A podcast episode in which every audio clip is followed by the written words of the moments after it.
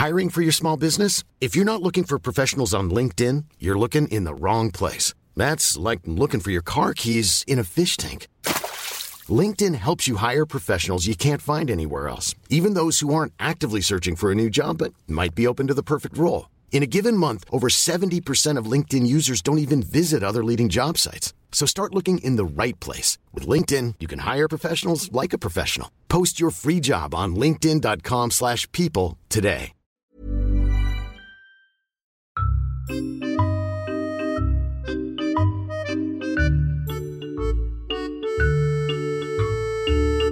Yo creo que no es casualidad. Que, yendo a hablar del tema que tocamos hoy en Mindfax Espi, Sí. hablando del fin de los bancos, Hmm, nos esté cayendo la mundial. Un tormentón, ya ves. menudos unos truenos. rayos, unos truenos, una cantidad de agua, Pues sí, la verdad que sí. gente corriendo por las calles, miedo, pánico, pavor. Hombre, tampoco es eso, Fran. Mujeres empujando carritos que se van los niños por Horrible, Coge- coge- cogen el zapato antes que el niño. Ríos en las calles. Correcto. Sí, la, la- la gente en, en Zodiacs. eh, no es casualidad. No es casualidad. Yo Sí, creo sí, que alguien. Que la gente no está sentada en bancos, ¿no? No. Vienen a por nosotros, ¿eh? Vienen a por nosotros. ¿Quién? Los de arriba. Ya por vuestro Así dinero. que, ¿Empezamos Mindfax? Sí, ver pues, si somos empezamos muy conspirativos. ¿Pero quién viene? Buscamos los límites de la ciencia, el futuro de la tecnología, el alcance de la mente humana. Esto es Mindfats. Bienvenidos a Mindfax, donde cada semana buscamos los límites de la ciencia, de la tecnología y de la conspiranoia que viene a por nosotros.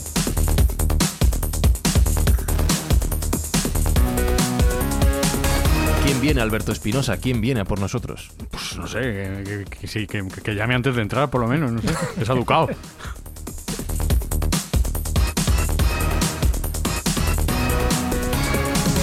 Que pasen Jesús Callejo, que al fondo hay sitio, que aceptamos más gente. siempre, siempre. Si viene, que vengan los Men in Black, ¿no? Los hombres de negro, que es un clásico en estos. en Uy, estas uy, si, hablas, si hablas de bancos, si hablas de bancos, sí, sí. Ahí está. Y si vienen Sergio Cordero, que dejen algo para ayudar a la gente que realmente lo necesita, ¿no? Que nos ayuden. Que vengan, que vengan a echar una mano, que vengan a ayudar, como nuestros oyentes que nos están ayudando con sus escuchas, a hacer la buena acción de este segmento de la temporada, que es ni más ni menos que ayudar a los damnificados del terrible terremoto que se sufrió en Turquía y Siria y para el cual pues las, todo lo percibido por las escuchas de este podcast más un kilo de ayuda por cada comentario que nos dejen en su plataforma favorita, pues es lo que vamos a echar una mano en esa zona que mucha falta hace. Y ya que has empezado así, te diré que mm, ya verás cuando te enteres de que tu dinero no existe. Adiós. Ahí va a ser, ¿Cómo? Va a ser peligroso, Pero- va a ser pero- entonces. ¿el dinero que donamos existe o no existe? No, no existe, luego lo comentaremos. Pues,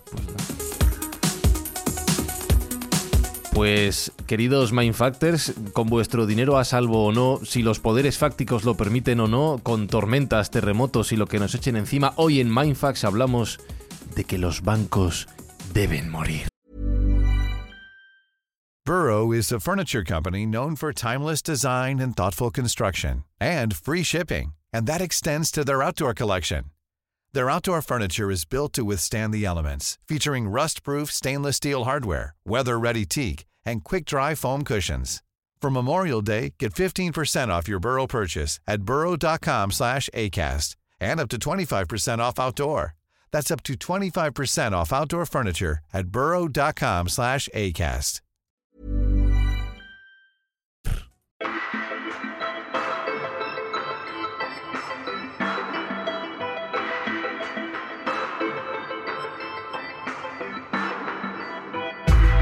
Bueno, a ver, ¿por dónde empezamos? Si, si hablamos de la historia de los bancos, entiendo que habrá que hablar de la historia del, del dinero, ¿no? De las monedas, Jesús, de, porque los bancos guardan... Es que claro, como Sergio ha dicho que el dinero no existe, yo ya no sé si todo esto es mentira, es una conspiración también. ¿El- el- ¿La moneda existe? El dinero existe, el que no existe es el vuestro. Ah, no existe el nuestro. El- Pero pero el tuyo sí, el tuyo sí. El mío tampoco. el mío Ah, tampoco. vale, vale. qué lío. Ah, vale. Bueno, pues entonces Jesús, no sé, ¿ha existido alguna vez? Bueno, en el origen de los tiempos no, estaba el trueque. Ah, o sea que tampoco había bancos ni había dinero como tal, había trueque, que era la forma de intercambiar una serie de bienes por otros.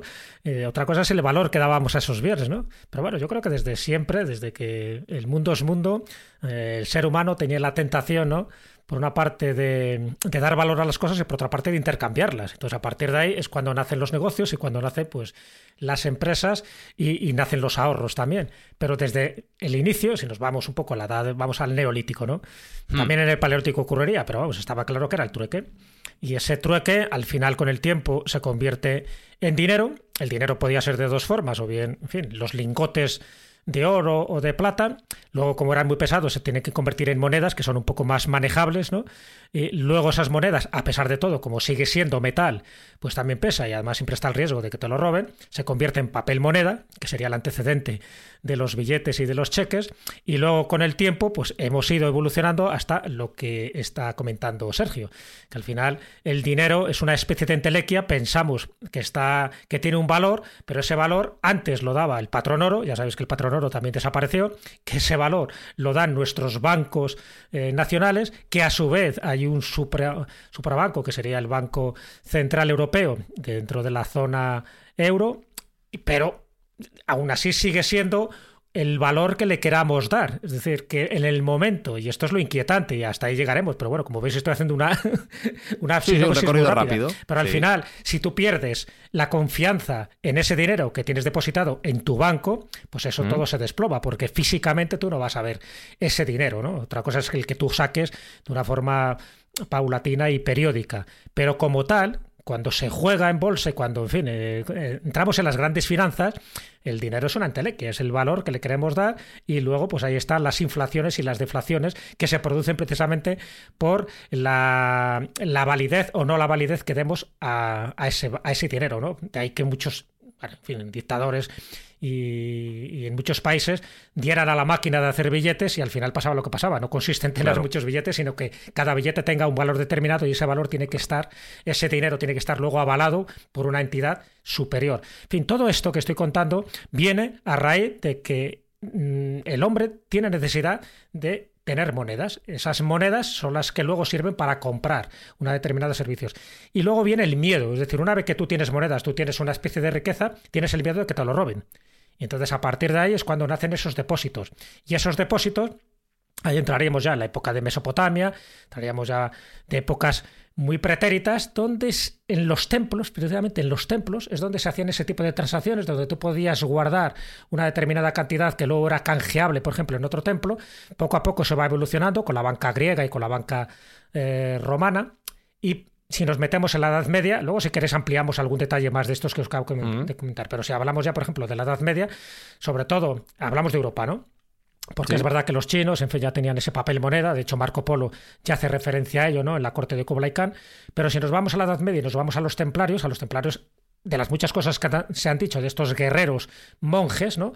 Eh, cuando se conquista Jerusalén, ellos, como orden, nacen en 1118, es decir, unos 20 años después de la conquista de Jerusalén. ¿Y qué pasa? Se produce la peregrinación. Mucha gente de Europa, es decir, de Alemania, de Francia, de España, pues quiere ir a los lugares santos. El camino es largo, y es muy peligroso. ¿Qué ocurre? Que los templarios empiezan a crear encomiendas. Las encomiendas son, bueno, como un poco de todo. Son eh, lugares de hospedaje, hospitales y son lugares también donde hay granjas y donde también se puede eh, de depositar ese dinero. Entonces, en las encomiendas, que más o menos había una encomienda por cada día de viaje, pues el peregrino, para no llevar esa cantidad física en su bolsillo, lo depositaba en una, en una, encomienda, la encomienda le daba una especie de papel o de, con un código secreto, el código secreto templario, que era canjeable en la siguiente encomienda si lo quería, si lo quería canjear por dinero y luego en la, en la divisa local de ese lugar, porque no es lo mismo la, el dinero que tenías en Francia como el dinero que tú podías conseguir luego en Jerusalén. O sea, que, que, que, en estas encomiendas había cajeritos de Money Exchange, ahí con sus. Claro, sería un poco, sí, efectivamente. Es, es, un poco el antecedente ¿no? de lo que nosotros ahora consideramos que son esta especie de, de, de cheques o de pagarés que te, lo, te, los hacían para que no llevaras precisamente ese dinero. Por eso se consideran a los templarios como los primeros banqueros.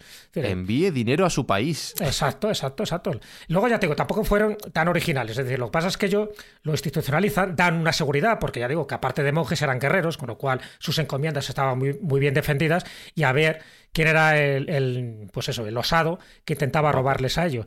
Pero también es lo que hizo que cayeran en desgracia, ¿vale? O sea que si tiramos un poco más de esta rueda cronológica, ellos se convierten también en prestamistas. Dan dinero a, pues a nobles y a reyes. Y parte de ese dinero eh, se lo prestan ni más ni menos que al rey de Francia, que era Felipe IV el Hermoso. Y eso es lo que ocasionó al final, pues que cayeran en desgracia, es decir, que en 1312 se disolviera la orden, entre otras cosas porque debían, eh, el rey de Francia les debía mucho dinero, y dice, bueno, pues una cosa de quitarles de encima era declararles herejes, ahí es cuando se habla de que adoraban al Baphomet, que en fin, que pisaban la cruz, todo este tipo de barbaridades que se dijeron de los templarios solo para que se extinguiera la orden y que dejara de existir, ¿no? En beneficio, por ejemplo, de los hospitalarios. Y ahí desaparece un poco lo que es ese sistema cambiario. Y luego ya existe... No le hicieron bien, no le hicieron bien el estudio al rey. Exactamente. Y le dejó. No, en lugar de mandarle al cobrador del frac o llamarle o mandarle una carta, pues el rey se tomó el asunto a lo personal y sí fue el rey bueno por muchas cosas. También Clemente V que era el papa de entonces que era un papa pues en fin bastante títere no a las órdenes del, del rey de Francia pues también hizo, se hizo eco de las acusaciones, de las herejías que decía que estaban cometiendo, pero que en definitiva era por el poder que estaba atesorando los templarios. Y ese poder venía primero de esas posesiones, muchas posesiones que tenían, muchas posesiones territoriales, tanto en Francia como en Alemania como en España, que eran estas encomiendas, ¿no? Por ejemplo, aquí en España pues estaría lo que es Ponferrada o en Portugal, por ejemplo, sería todo lo que es el Castillo de Tomar y, los alrededores. Es decir, tenían mucha posesión, muchos territorios, pero también tenían mucho dinero. Otra cosa es lo que se ha hablado de que se tenían realmente minas de plata allí de los mares, por ejemplo, en América. En fin, no vamos a entrar en esa teoría conspirativa. Pero sí es cierto. Todo esto que estás contando, Jesús, me recuerda mucho, salvando las distancias y además el, infausto resultado del mismo, al concepto que se ha tenido durante siglos del pueblo judío, de los prestamistas, de hmm. usureros, tipos de interés alto. El que tiene el dinero tiene el poder y puede que tenga también un problema. Claro, pero ahí entramos en la usura, es decir, en este caso de los mm. templarios eh, sí que acaban pidiendo interés, pero es un, interés moderado, ¿no? En el caso de la usura, a ver, el San Benito se lo lleva a los judíos, pero ya sabes que también porque hubo toda una campaña antisemita en mm. aquella época y no solo en España, ¿no? Que culminó con la expulsión de los judíos en 1492. Entonces sí que eh, daban préstamos, pero por entonces, cuidado, lo que era la banca, la banca tal como la entendemos ya estaba institucionalizada, porque la banca como tal surge, ya no nos vamos a remitir, por ejemplo, a Roma o a Grecia, que en fin, que había como atisbos de lo que sería una banca, ¿no? Y además tú podías intercambiar dinero y, aceptar depósitos. No, surge en Italia y surge en ciudades-estado como era Génova, como era Florencia, y sobre todo en la Florencia de los Medici. Claro, a partir de ahí, cuando se empieza a acuñar moneda, o sea, la moneda incluso es muy anterior, es de la época ya de Alejandro Magno, cuando se empieza a acuñar moneda tiene que ser las cecas, es decir, las casas de moneda son estatales, son gubernamentales, es decir, luego empieza a haber cecas particulares, pero en un principio era el Estado el que avalaba el valor que tenía esa moneda. Entonces, a partir de ese momento, tengo que decir que sí que se empieza a conocer un poco lo que sería el mercado, lo que sería el comercio y lo que serían las transacciones. Y luego, efectivamente, eh, cuando tú tenías que hacer una travesía de un sitio a otro, por ejemplo, de un barco, pues no tenías por qué llevar todo el dinero, ¿no? Ahí surgen pues las compañías, por ejemplo, como la Joyce, como surge Barclays, todo ese tipo de cosas surge, que por cierto hay toda una historia negra alrededor de eso, porque mucho del dinero que ellos consiguieron, por ejemplo, Barclays, además está demostrado, surge del tráfico de esclavos. O sea que por entonces el esclavismo era muy para conseguir unas buenas divisas. Pero bueno, básicamente, todo lo que es la, línea del dinero empezaría por el trueque, ya te digo, luego seguiría por los lingotes de oro, por los lingotes de plata o los lingotes de cobre. El problema es que había que pesarlo, había que tener un valor de referencia. Ese valor de referencia luego se establece por distintos países o distintos reinos y luego se va dividiendo en fracciones más pequeñas que serían las monedas. A partir de esas monedas muchas veces aparece la efigie de un rey o de un emperador o de un dios en fin, es curioso porque antes no tenían ese tipo de valor. Oh, cuidado, hay monedas que no son redondas, hay monedas que son cuchillos, por ejemplo, que son piedras.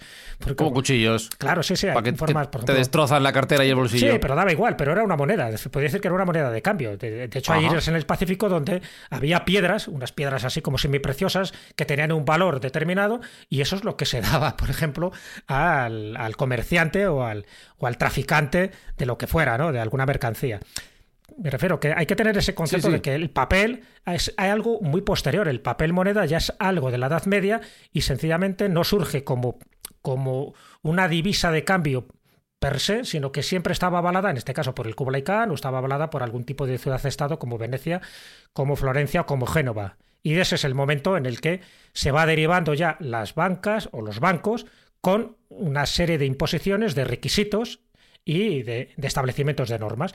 Pero ya digo, a día de hoy incluso el sistema, por ejemplo, musulmán, que es el jaguar, es el jaguar, el juagala también se llama, es, se, utiliza lo mismo, es decir, dar una especie de, de depósito en un lugar determinado, a cambio hay unos intermediarios, ¿no? Si tú vas de inmigrante, por ejemplo, a otro país, pues eh, con ese, por decirlo así, con esa divisa o con ese código que puede ser conducto, incluso sí, un objeto, claro. que puede ser una, un código criptográfico, Una palabra, incluso una o contraseña. una palabra, exactamente. El otro intermediario que está en el otro país lo puede intercambiar por la divisa de ese lugar, siempre y cuando pues dé con la clave de, esa, de ese código secreto, ¿no? Que muchas veces puede ser, ya te digo, una, una especie de objeto o una estampita que está, por ejemplo, partida a la mitad y la otra mitad es la que tiene que, que darse. En fin, hay una serie de elementos a día de hoy, que es lo que utilizó, por ejemplo, eh, ISIS, ¿no? Cuando, por ejemplo, ocurrió todo lo del 11S, porque este es como es un dinero indetectable, porque no pasa por las vías normales, pues es lo que hizo que muchos de estos terroristas hicieran sus intercambios eh, monetarios gracias al Hawala, en fin, a esta red informal de pagos, en fin, donde se movían millones de dólares al cabo del año. Eh, Fíjate, Espi, que ha utilizado Jesús la palabra normal, las vías normales, porque ya estamos tan acostumbrados a nuestras tarjetas de crédito, a nuestras cuentas bancarias, a nuestro internet, a que todo quede registrado, que ya cualquier otra cosa, incluso el dinero en efectivo, nos parece raro. Claro, efectivamente. a- Lo normal es no tener dinero encima en efectivo. Mm, Tú, tú no llevas nada ahora, ¿no? No. Llevaré de, de centimillos, eurillos, una poca cosa. Así vamos. ya Para ves. comprar tabaco, si hay alguna máquina que no coge. Bueno, No, espera, ya, eh, voy, voy a decir una cosa. Esto ya que- cogen tarjeta también. o sea, Que conste que esto no es broma, lo digo completamente en serio. En Madrid, por lo menos, cada vez hay más gente pidiendo dinero en la calle con un cartel que pone el Bizum. No estoy Claro. de broma. O sea, ya ni las limosnas se dan en, en monedas. Y hablaba Jesús, Sergio, de esos reguladores centrales del Banco Central Europeo, en Estados Unidos, la Fed. ¿Quién vigila al, al- al vigilante en este caso? ¿Hay alguien por encima de los bancos, estas instituciones? ¿Y, y- y cómo controlan todo este mercado? Teóricamente los estados, pero en la práctica ni siquiera. Eh, es cierto que los bancos centrales normalmente eh, pertenecen a un organismo estatal. Bueno, en el caso europeo es supraestatal, porque es el Banco Central Europeo, pero en el caso de la Fed americana ni siquiera, porque es una entidad público-privada.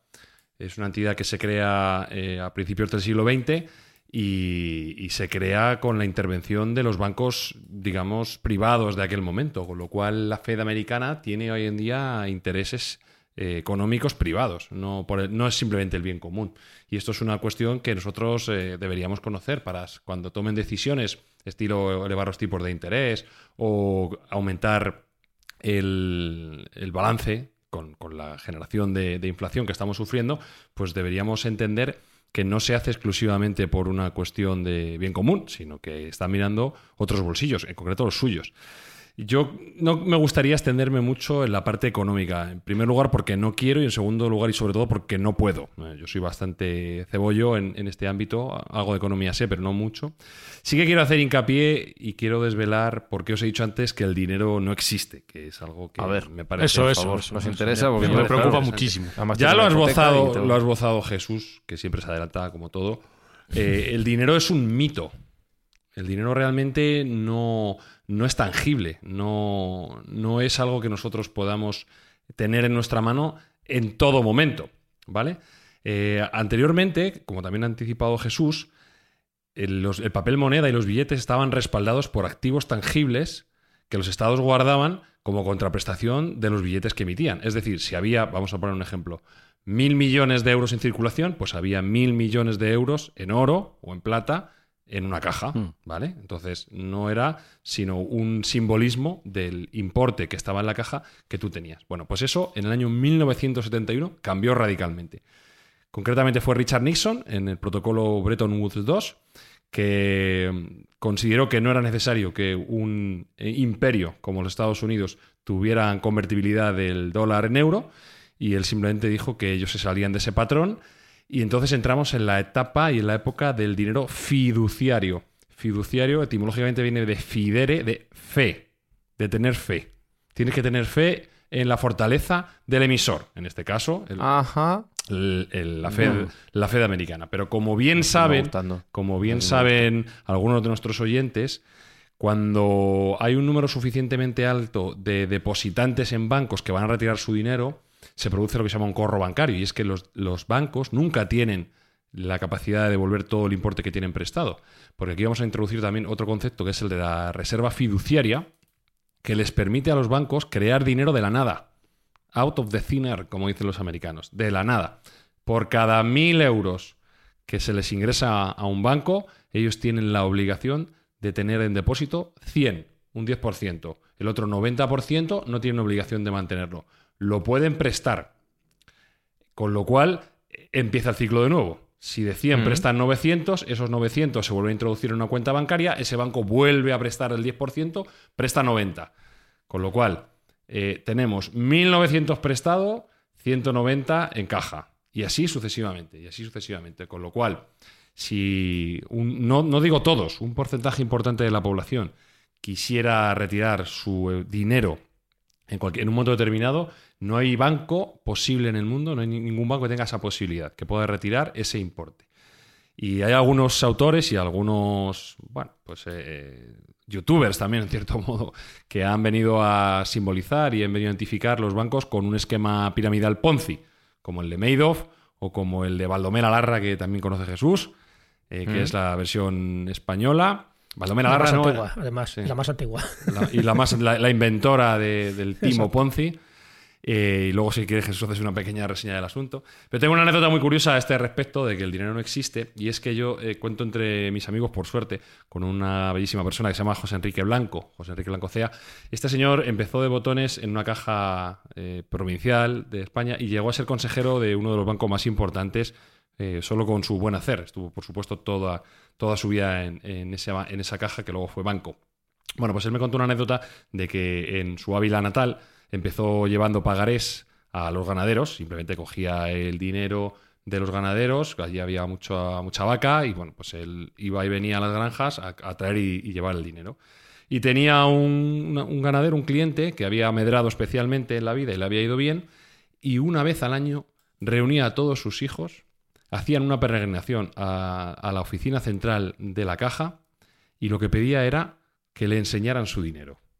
Y ahí se le, le ponían, le ponían en una salita con sus billetes, con sus millones. Él lo contaba, lo tocaba, lo olía. Claro, a ellos. y cogía a los chavales y les decía, chavales, habéis visto lo que tiene vuestro padre, ¿no? Lo que le ha costado. Pues ela, venga, vámonos a ver si, a ver si no lo malgastáis. Claro, ese dinero se había hecho un esfuerzo por parte de la caja, porque ese dinero normalmente no se tiene en la oficina, sino que se tiene que pedir por anticipado. Pero el cliente tenía derecho a verlo. Bueno, pues eso que hizo ese ganadero no lo podríamos hacer hoy en día porque no habría ni mucho menos dinero suficiente para hacerlo. Entonces, de ahí que, que saquemos la conclusión de que el dinero es un mito, es un mito que, en el que todos creemos, porque se basa en la buena fe. Básicamente se basa en tú pensar que tu dinero está garantizado. Nada más lejos de la realidad, y luego veremos más adelante los ejemplos que así lo demuestran. En Europa, concretamente, hay un límite de eh, la, la capacidad de depósitos garantizados, que si no recuerdo mal son hasta 200.000 euros por, Creo que, creo que, cien- creo que 100.000. ¿eh? 120, 125 creo me que suena, me suenan 200.000, Sí. pero bueno, sé, sé que ha ido cambiando durante el tiempo y, y pueden ser 100.000, ahora luego lo, lo revisamos. Eh, pero hay una cantidad limitada de, de importe que está garantizado por, por las instituciones suprabancarias. Si tú tienes 150.000 euros y tu banco se va al garete, 50.000 los has palmado.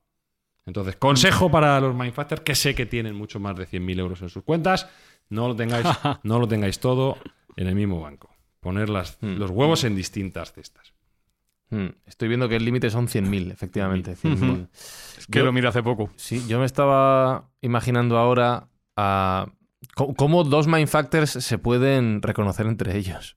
Ese mindfactor que va a su jefe a pedirle una subida de sueldo y el jefe le contesta, el dinero es un mito, macho, ¿no? ¿Para qué quieres más? Ese jefe es mindfactor y tú te vas a quedar sin subida de sueldo. Así te lo digo. Vete al banco a ver si encuentras el tuyo.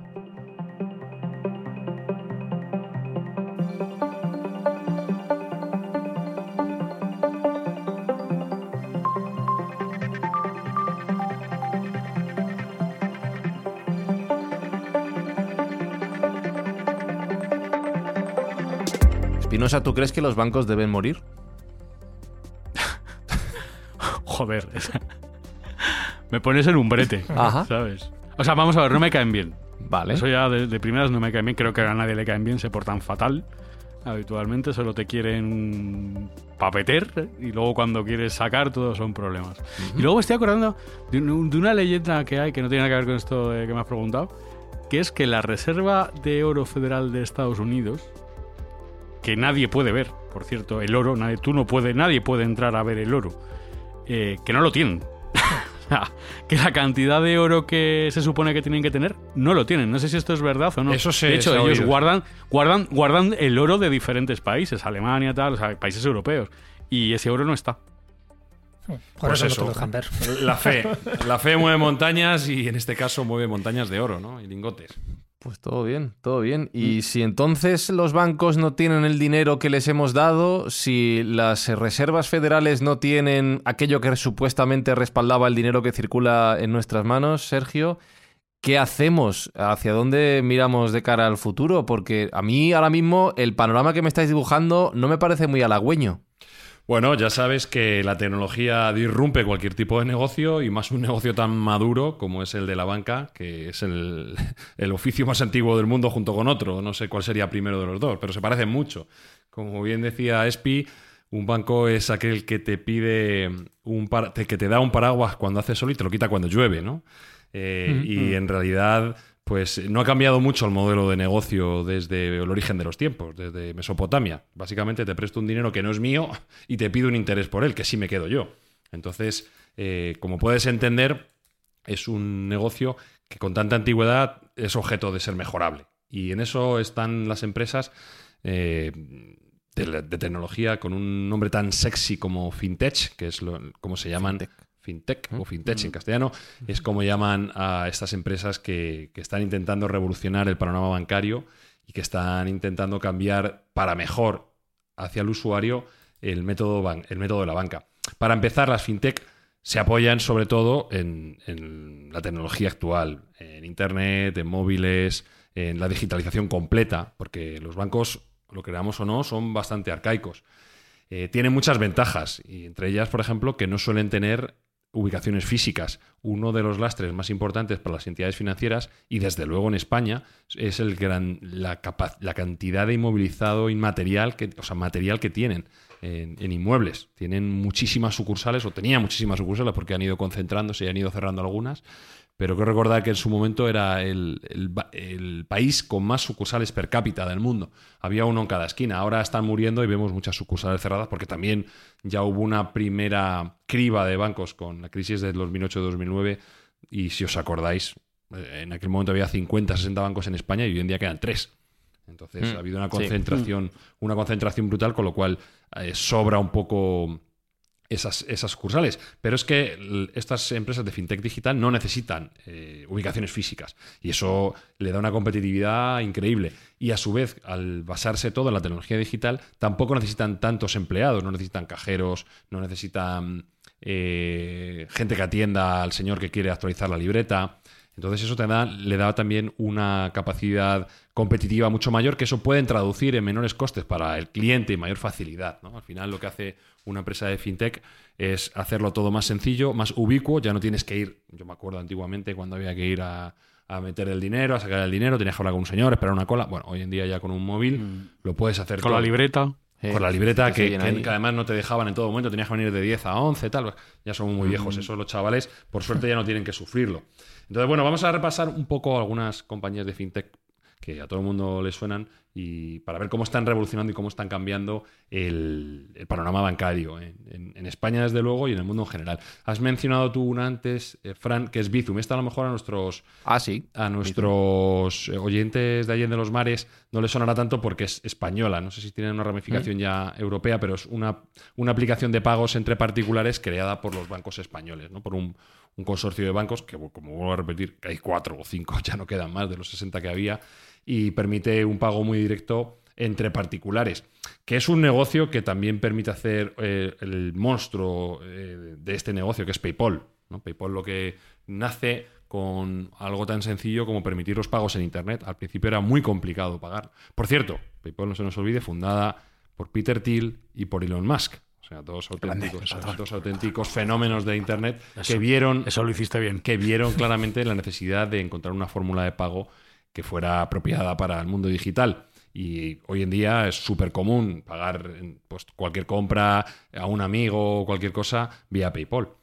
Eh, Y luego, otras empresas que están revolucionando el ámbito financiero sería eh, a nivel mundial Robinhood. Robinhood en España creo recordar que no existe, pero básicamente es No un, sé lo que es. Robinhood es un broker bancario muy sencillito. Eh, es una aplicación que permite comprar y vender acciones, que esta era algo también pues complejo, engorroso y difícil y caro, porque eh, a día de hoy comprar una acción o comprar unas acciones con un banco puede suponer una eh, comisión de 40 a 50 euros y Robin, y Robinhood lo hace gratis. El nombre no es baladí, es quita a los ricos para darse a los pobres. Tú puedes comprar acciones con ellos sin ningún coste. Y eso ha venido a revolucionar también el sistema eh, de compra y venta de acciones, además de un modo muy sencillo, de una aplicación con unos cuantos taps en la pantalla lo puedes hacer. Y por último voy a comentar otra que, que está haciendo mucho ruido y que, bueno, ya tiene el estatus de unicornio. Ya sabéis que unicornio es aquella empresa que vale más de mil millones de dólares, eh, que es Revolut. Revolut es un banco británico, como hay otros, N26 y Quoro, Quanto y al- alguno más en España, Open Bank. Pero bueno, Revolut es, eh, digamos, el, el- el principal de todos ellos. Y yo personalmente lo he utilizado y lo puedo, lo puedo recomendar, aunque no me, dan- no, no van a pagar nada, pero me parece que es recomendable porque facilita muchísimo algunas tareas que son engorrosas, como por ejemplo el cambio de moneda. El cambio de moneda cuando sales fuera al extranjero, pues puede ser un coñazo. En, mi caso antes tenías que pedirlo por anticipado, te venía en un sobre una semana antes, te cobraba unas comisiones importantes. Bueno, Revolut lo hace instantáneamente y el coste del mercado instantáneo. No, no tienes un ápice de pérdida. Entonces, eh, tanto eso como las tarjetas que puedes tener un control absoluto, encender unas, apagar otras, crear una para una sola compra. Bueno, pues lo que están haciendo es hacer fácil lo que era difícil, que era el negocio bancario, y están teniendo una atracción de interés y de capitalización brutal. Está habiendo muchísima gente que, que mete muchas expectativas y mucho dinero en estas entidades financieras que están llamadas a, si no sustituir, por lo menos introducir una competitividad y una competición en el ámbito bancario que hasta ahora no existía. Lo cual, bueno, pues... Mira, desde- os voy a poner un ejemplo de, de qué arcaicos son. Que- bueno, un ejemplo que me ha pasado eh, recientemente.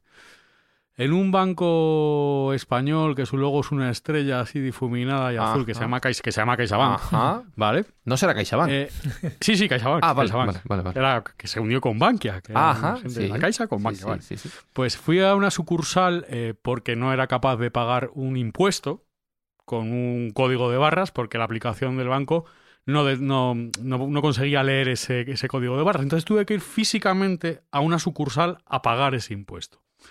Primera sucursal a la que llego... enfadado en el primer No, sucursal, no, se es que, es que ojo, ojo, ojo, ojo, porque es muy fuerte. La primera sucursal a la que llego, que pone CaixaBank, no sé, es un banco. Ajá. Pues resulta que no era un banco, ¿Qué era era? una, cafe- era una cafetería. Ah, pues haberte Porque no se algo. puede pagar en ese banco, no se puede pagar ni en las horas que determina. Pero buenos pelotazos, pues me mandaron- jugadas o no. Claro. Me ma- bueno, buenísimo, y unas tortitas hacen buenísimas. Maravilloso. Entonces me mandaron a, una, a otra sucursal que sí se puede pagar, que sí que es un banco, que no es, el- enfadado. no es la cafetería de CaixaBank. Más enfadado. Muy enfadado, muy enfadado porque me estaba porque iba Pe- para pagar. pero sin era lo- hambre, ya lo, sin peor, de- hambre. lo peor de todo iba a pagar un impuesto. Ajá. Entonces llego a esa sucursal, hay una cola que flipas, porque claro, solo es la sucursal donde se puede pagar o hacer gestiones. Claro. Y, mm, y delante de mí va un señor que lo que quería era cambiar sus cuentas de otra sucursal a esa sucursal. Vale. Entonces le dicen que no, que eso no lo pueden Buena hacer. suerte, ¿Cómo sí. que no? Que no lo pueden hacer. Pero ¿cómo y que no? dice el señor, pero ¿cómo, pero cómo no se va a poder hacer? Eh, dice, no, no, tiene que usted llamar al teléfono de atención al cliente para que le hagan el cambio de cuentas de, esas, de otra sucursal a esta sucursal. O sea, el surrealismo es eh, año 2023. O sea, ¿cómo, quién, co- quién coño se va a creer que, es- que ahí no pueden hacer un cambio de cuentas? Es absurdo. Pues estos son dos ejemplos de cosas que los bancos mm, viven en, en- pues en, otro, en otro tiempo, en otro siglo. Es que en España. Es ponerlo difícil. En, en España, ser empleado de banca y ser funcionario se daba la mano. O sea, había un, un nivel de, de- de poca gana y de poco incentivo brutal. Entonces, bueno, aquí. po- No, no, no, no. La, la- la chica que la atendió era muy, es verdad que era muy dispuesta y, y- y, joder, Pues, coño, si era dispuesta, Y- joder. No, porque claramente tiene, y tiene, no, claramente tiene instrucciones de que eso No se puede no, lo, no tiene que hacer. Pero comer tortitas maravillosas. y cafés. Café muy bueno. Un poco desastre. Por eso, Oye, por y- eso son como Walking Dead. Son, son zombies, están muertos y no lo saben. Pero Ah, yo siempre se lo digo, digo, os vais a ir todos a la puta calle, o sea, sois conscientes de, lo que- ¿pudiste de que pagar todos vosotros sobráis, que no, si no facilitáis este tipo de acciones no tenéis ningún sentido, porque no, solo servís para atender a gente más mayor que no, que no se maneja en el mundo digital y para eso estáis. pero que Si si no, si no hacéis ese, ese trabajo, sobráis. pudiste pagar o no pudiste pagar tu, tu impuesto. Sí, en mi caso pude pagar, no, pero ya de primeras me dice, no, tiene un código de barras. Y le digo, ya, pero no lo lee. Ah, Y, me, y claro, me dice, ¿no lo lee? Y le digo, no, no lo lee ni la aplicación, ni el cajero, ni nada de nada. O sea, claro, que, que- que yo tengo cuarenta y tantos años, que no soy retrasado mental tampoco. pues, o sea, señora, si lo tampoco. puedo pagar en mi casa, no me vengo a hacer una cosa en una Claro, sucursal. Como yo. usted entenderá. claro. No, y ya me intenta colar. Le digo, no, no, es que no lo lee. Lo tiene usted, usted que leer manualmente con Tiene que su currar, cosita. Y me tiene usted que dar un papel con un sello Sí. para que yo me lo lleve y le haga una foto y entregue este justificante donde tengo que Bienvenido- pone en la bienvenidos libreta a. Mindfax. en el siglo- siglo Sí, XXI. sí, es- ahí está, pero es. Mindfax para atrás, Mindfax mal. Pero yo creo entonces, Sergio, que lo que tenemos que hacer es entregarnos todos al mundo de las criptomonedas, de las cuales ya hemos hablado aquí, al blockchain y todas estas cosas, y San se acabó. Adiós bancos, adiós problemas, adiós Espinosa paseando por la mañana Ya y comiendo tortitas donde no debe a deshoras. Y... No, porque no me dieron tortitas. ¿A qué no te dieron encima? No me las dieron. no. Estaba tan enfadado que me fui a, a otros El problema, es ¿Qué que, hacemos, el problema es que tampoco arranca el sector de blockchain y criptomoneda. Era, la, era la gran esperanza blanca para matar a los bancos, pero no, finalmente Vaya. se ha quedado un poco en agua de borrajas. No sé si en un par de años, si mejoran sus algoritmos y su, y su forma de trabajar y, y- y de proceder, pues igual pueden ser competencia para los bancos, pero a día de hoy no. Te pongo un ejemplo. Con una transacción con Bitcoin o, o mediante Bitcoin se pueden hacer aproximadamente 30 transferencias al segundo, ¿vale? Simultáneamente. Visa procesa 100.000 al segundo en diferentes divisas.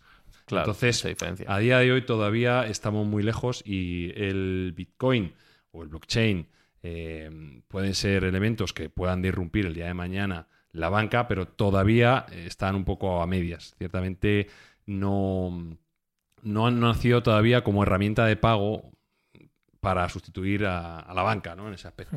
Entonces, Oye, Sergio, y mm. como alternativa, porque ya sabes que desde el año 1980 se empezó a hablar de la banca social, en fin, esa banca cuyo objetivo era financiar proyectos sociales, ambientales, culturales, es- es evitar la especulación para quitar un poco esa mala fama que tienen los bancos. Entonces, la pregunta es, eh, ¿es compatible esas dos palabras, banca y ética?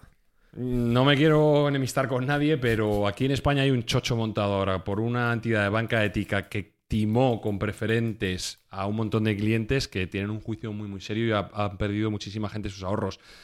Pero no puedes dar una pista de quién es. Pues Triodos Bank, básicamente, no digo nada. Ah, nuevo. vale. Ah, Trio- otro- otro Trio- patrocinador Triodos. Bank, sí, efectivamente, borra de la... Bueno, creo que ni, ni existe ya en España, evidentemente quebró. Ah, sí, vale. sí, hay una, hay una, yo una- conozco una sucursal a la que intento ir a, a sacar dinero de un cajero que nunca funciona. Mira. Pues ya, pues ya sabes por qué. Pues ya, ya sabes por qué. Espero que tengan menos de los 100.000 euros de la Fondo de Garantía de Depósitos. No, no, no tengo dinero. Allí solo voy a ese cajero cuando necesito Vale, por tortitas. por algún No estoy café. diciendo nada nuevo, cualquier periódico lo puede ver. La gente hay un, hay un pleito entre los ahorradores que compraron preferentes a ese banco eh, que no se llegaron a pagar o que, o que hubo muchos problemas de pago, con lo cual, bueno, pues la banca ética, si es que la banca de por sí no, no es muy ética, ya para empezar. Yo no, ¿Qué que- decías? Ah, Si no, a mí no me la a mí, palabras. a mí no me la cuela ningún banco de estos que dice no la banca ética no sé".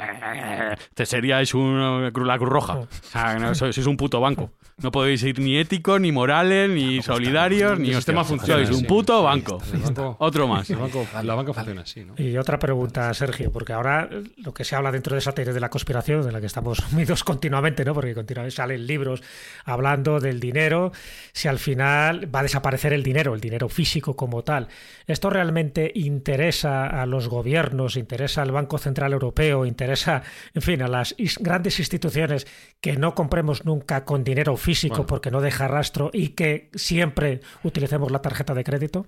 Esto no es una cuestión de sí, sino de cuándo. O sea, esto es evidente que va a pasar. Y de hecho ya están dando los, las entidades financieras y los propios gobiernos están dando pasos de gigante hacia eso, ¿no? En España, pues ya no se puede hacer, realizar pagos de más de mil euros en efectivo.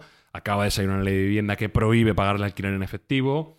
Es decir, todo lo que sea efectivo elimina controles y, bordea controles. Lo que es digital deja rastro.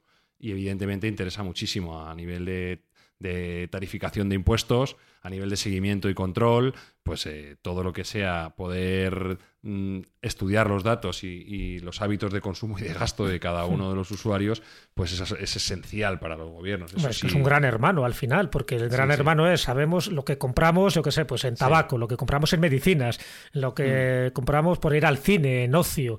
Al final, si haces una, un sumatorio de todas nuestras compras al cabo de un año, saben muchísimo de nosotros, saben nuestros gustos, dónde vamos, nuestros vicios, nuestras fobias, nuestras filias, es decir, al final lo saben todo. Es una forma de tener un gran hermano donde estamos dando muchísima información gracias a, estos pagos digitales y muchas veces sin darnos cuenta de la información que estamos suministrando, posiblemente a compañías que no nos quieren beneficiar, sino todo lo contrario, que nos quieren, eh, pues eso, eh, meter muchos más impuestos directos e indirectos para ganar ellos más dinero, ¿no? Controlando so- sobre todo nuestros gustos. Sí, el Banco Central Europeo tiene ya un proyecto de euro digital bastante avanzado. Es cuestión de tiempo que se empiece a desarrollar. De hecho, si no recuerdo mal, leí que van a empezar a hacer las primeras pruebas con un banco español acerca de, pagos.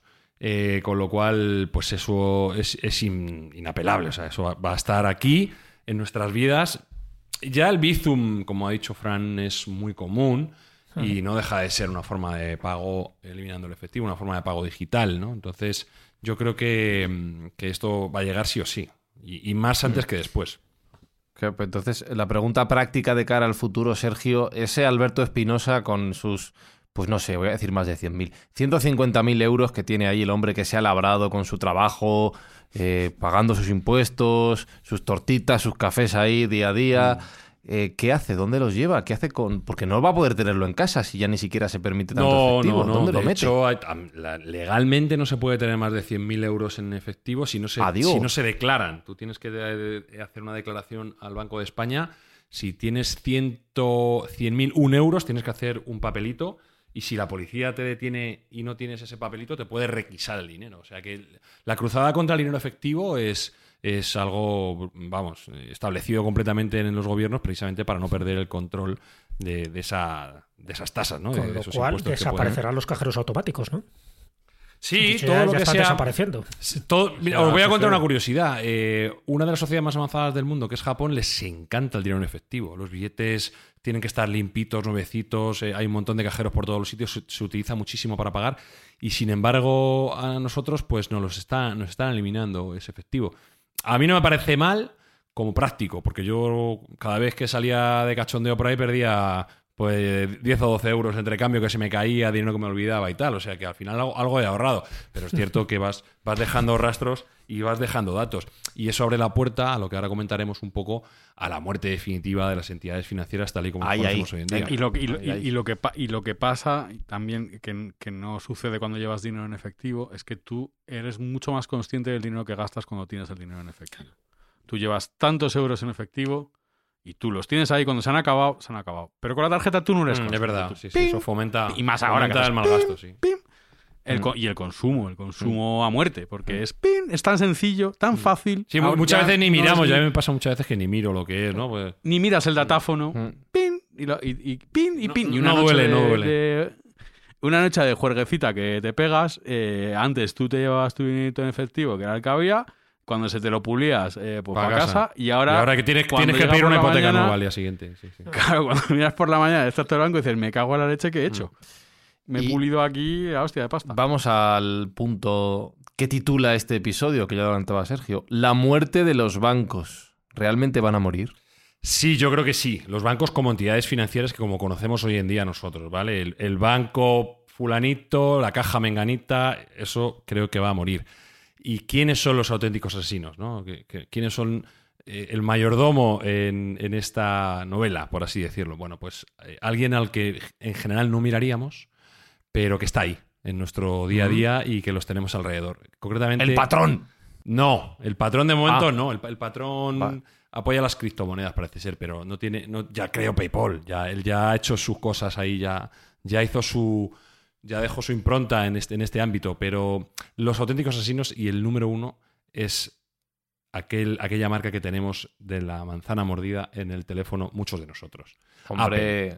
Pues. Apple es el auténtico asesino silencioso. ¿Y por qué?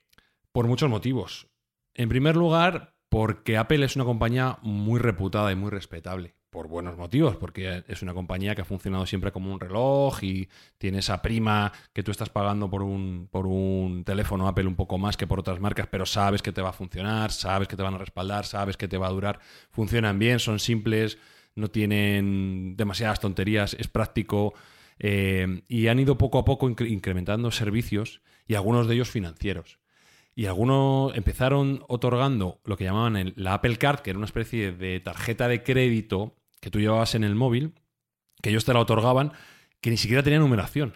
Fíjate si, si era sencilla utilizar que solo tenía tu nombre, no tenía numeración, y tú podías pagar con tu móvil allá donde lo llevaras con esa tarjeta. Con la ventaja, además, de que ellos te preconcedían el crédito en función de la operativa que te conocían. Eh, aceptabas que ellos entraran en tus datos y que vieran tus datos financieros, como no puede ser de otro modo cuando tenemos el chorizo ese que aceptamos todos sin mirar cuando instalamos una mm. aplicación, pues estabas dando, alma. dando tu aceptación a que ellos pudieran investigar en todas tus finanzas y en todos tus gastos.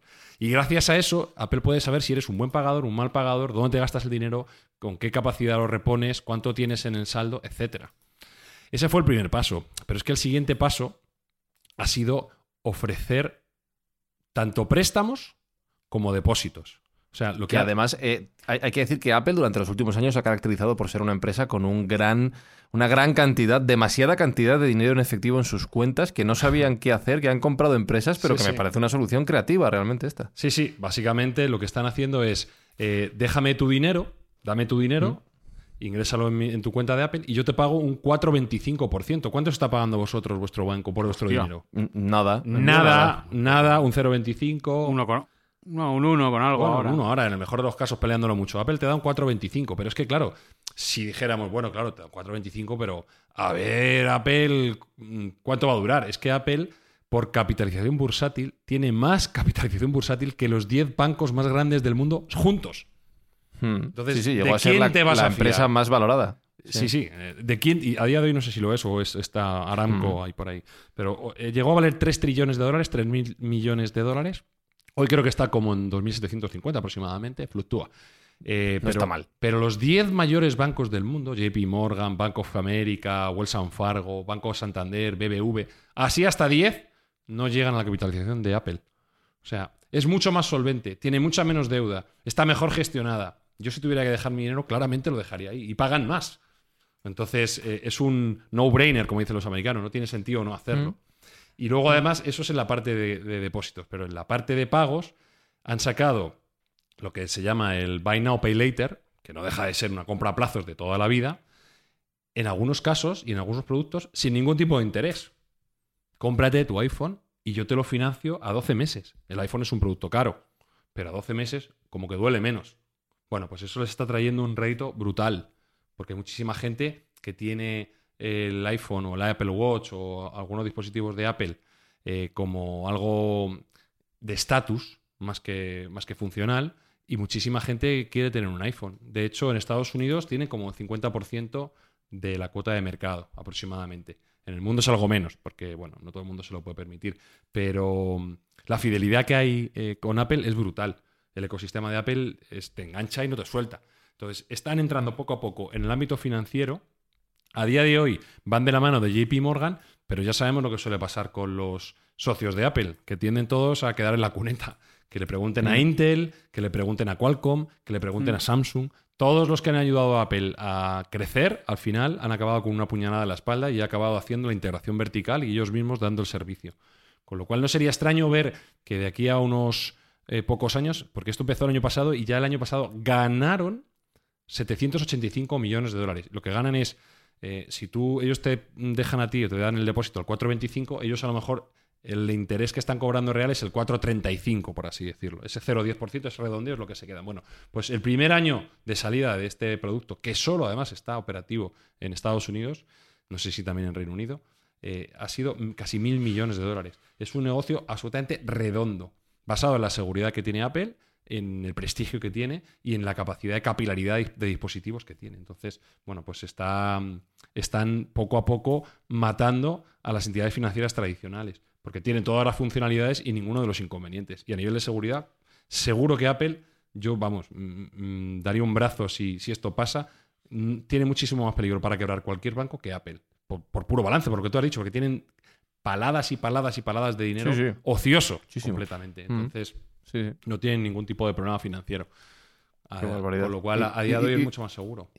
Y en ese mundo dominado por Apple que has descrito, que ya Apple va a ser tu móvil, tu ordenador, tu banco, tu todo, ¿va a haber alternativa? ¿Los que no crean en Apple van a poder ir a otro lado? Hay otro secuaz también que está intentando eh, hacerle la puñeta a los bancos y es otra, otra empresa bien conocida en esta casa. Amazon. Efectivamente.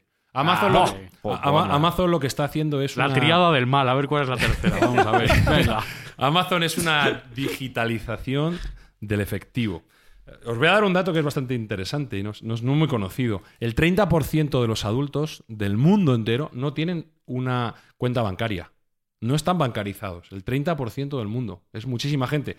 Eh, estamos hablando de 2.000 millones de personas. Sí, no sí. tienen cuenta bancaria, ¿vale? Pues lo que está haciendo Amazon es darles eh, una capacidad financiera sin cuenta bancaria. Muchas veces todos sabemos lo que es ir a un banco, es pilo a contar antes, es un dolor de muelas, que si trae el papel no sé qué, el documento no sé cuál, espérate a la cola, tal. Bueno, pues hay mucha gente que no quiere o no puede, porque no tiene la documentación en regla o porque no le apetece, el, el hecho de, de tener una cuenta al uso. Bueno, pues eh, Amazon lo que está haciendo es disrumpir desde otro punto de vista. Lo que está haciendo es llegar a acuerdos con diferentes puntos físicos, con tiendas, ¿vale? Y aceptar dinero a cambio de, de saldo en Apple, o sea, saldo en Amazon. Lo que hemos visto en muchos casos, las tarjetitas. Las tarjetitas Mm. de. Bueno, Mm. pues esto a gran escala. No tienes que comprar, a lo mejor, imaginaos una tarjeta de 50, no tienes por qué comprar una tarjeta de 50. Simplemente tú vas con tus 12 euros y te cambian 12 euros por saldo en Amazon. Bueno, pues esto en algunos países inflacionarios vale más que el dinero, porque tú sabes que Claro. el dólar de Amazon va a permanecer estable en el tiempo, pero el bolívar de Venezuela, por desgracia, o el peso argentino, por desgracia, o incluso el euro y el dólar, quizá no, no, no permanezcan tanto en valor. Con lo cual hay una economía sumergida paralela de gente que tiene sus ahorros en tarjetas de Amazon. Y en saldo de Amazon. Gente que no tiene, que no, que tiene billetes y los quiere cambiar, pero no los quiere tener físicamente. Una tarjeta, un saldo de Amazon te vale en todo el mundo. Tú mañana emigras y tu saldo de Amazon vale en Japón, en Nueva York, en Miami y en Benidorm. En todos los sitios del mundo tu saldo de Amazon vale.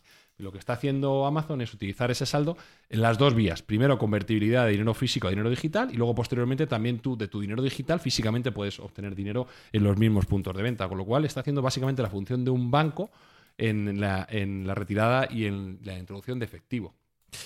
Mm, no, no sé si me gusta más lo que no me gustaba antes o lo que viene en el futuro. No sé si vamos a mejor, Espi. No, No, no, claramente. Pues es cambiar un, malo por otro malo. Entonces, ¿te, te quedas, ¿te quedas con tus bancos de toda la vida? Eh, no, mira, me estoy acordando de una frase de. En el podcast menor, este que hacemos también, que está Jesús Callejo. Sí, que la escóbula, ¿no? La Dices. Que uno que no ha salido todavía, que estuvo. Eh, Revenga. Ajá. Juanjo Revenga. Revenga. Los mayores héroes son los tíos que atracan los bancos. O sea, esa gente eh, son, no deberían estar penados, o sea, mientras no maten a nadie y tal. Esa gente debería tener loas de la población. Un tío que atraca un banco es un, un héroe. Un Viene héroe. el refrán del que, Un héroe. el que roba a un ladrón tiene 100 años de perdón. Ah, Eso es. Viene de ahí. Ahí está. Viene de ahí. Ahí está. Ahí está. Bueno, ahí está. Pues con esta llamada al es que caos. falta en, en esto en esto que estaba contando Sergio, solo falta Google. ¿Mm? Está, está, está, está. Google. Lo que Ah, pasa, claro. Lo que ¿no? pasa es que no, La tirada del de mal. hoy nuestro podcast dura 45 minutos y no 45 horas, pero podríamos estar hablando aquí. Pero de- cuenta, cuenta Google. A ver Google, que tiene previsto. Google tiene una aproximación parecida a la de Apple, pero no tan refinada. ¿eh? Google también tiene su parte de Google Pay, ¿de acuerdo? Aquí hay Mm. varios, Samsung también tiene la suya, etcétera. Eh, pero va un poco a rebufo, no, es tan refinada. Se me olvidaba decir que Apple tiene un- una cuestión adicional que está recién, recién salida del horno, que es el Apple Pay Now, creo recordar que se llama, que es básicamente ha transformado todos los iPhone del mundo en puntos, eh, en datáfonos. Tú puedes pagar a cualquiera ya chocando un iPhone contra otro. Puedes pagar tanto un servicio como un amigo. Es decir, ya no hace falta un datáfono en una tienda. Con tener un iPhone te pueden pagar con cualquier tipo de tarjeta que tenga el sistema contactless. Esto es un negociazo brutal, porque acaba de matar el, el negocio de los eh, datáfonos convencionales. Además, quiero recordar que es sin coste, o hasta, hasta cierto volumen es sin coste, con lo cual la pequeña tiendecita en Bangladesh de un eh, artesano que vende sus figuras de madera pintadas ya no tiene que tener pedir a un banco un datáfono, crear una cuenta, rellenar toda la burocracia, no. Su iPhone va a hacer esa labor. Simplemente cualquiera que tenga una tarjeta con tales u otro dispositivo que sea compatible, chocando teléfono con teléfono, le va a poder pagar. Bueno, pero esto tiene aplicación práctica sin grandes empresas de por medio. Estoy pensando que, por ejemplo, aquí en Madrid las eh, tarjetas de transporte público las puedes recargar directamente con el móvil con el chip NFC. Ya no hace falta que vayas a ningún cajero ni a ninguna máquina. Bueno, eso, Con lo cual, la aplicación, sí. déjame que te diga que eso llega a España como 15 años tarde después de Mundo No, lo que quiero decir es que al final todos los pagos de nuestro día a día, eh, al final ya solo el intermediario del banco que gestiona el, el datáfono, como tú dices, se va a eliminar y va a ser otra puñalada a la muerte de los, de los Y bancos. créeme que da mucho dinero eso. Mm. Eh, por eso, por eso. Entonces, pues no de sé. hecho, tú puedes pagar el autobús con una tarjeta Contact. Sí, sí, sí. O sea, Eh, no solo con la tarjeta de transporte, con una tarjeta común, mm. tú puedes pagar el autobús. El metro creo que va también va a suceder, que creo que esto ya pasa en un mogollón de países, que eh, lo que dice Sergio, que aquí Creo recordar que la primera, vez que lo, la primera vez que lo vi fue en Taiwán, me parece, y te estoy hablando a lo mejor el, el año mm, Hmm. 2002, 2003, una cosa así. O sea que Mm, nada no, más que vamos sí, 20 años tarde, nada más. Nada, nada, Mm. pues ya veremos. Vamos a Taiwán, allí, a ver qué pasa con los bancos y ya tomamos nota a los demás. ¿Qué episodio más revolucionario nos ha quedado? Madre mía, madre mía.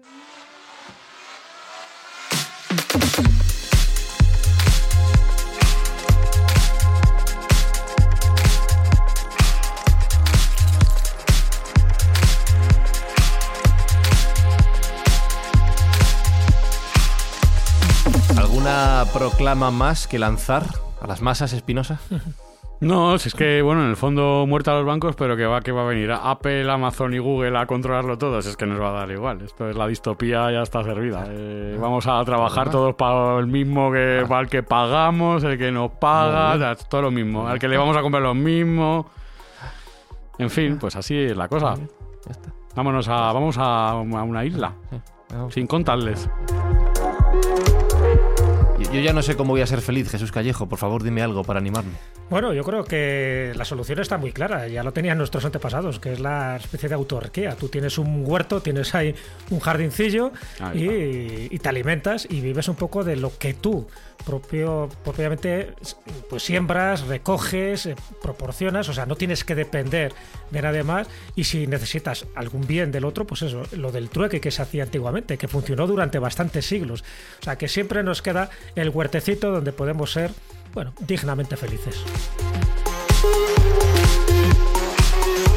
Aquí en Mindfact tendremos nuestro huertecito, Sergio, pero siempre lo, lo que nos sobre, con lo que podamos ayudar, lo vamos a donar a buenas causas, ¿verdad? Sí, nosotros el dinero tampoco lo queremos para nosotros mismos, somos así de majos y lo que estamos haciendo es donarlo.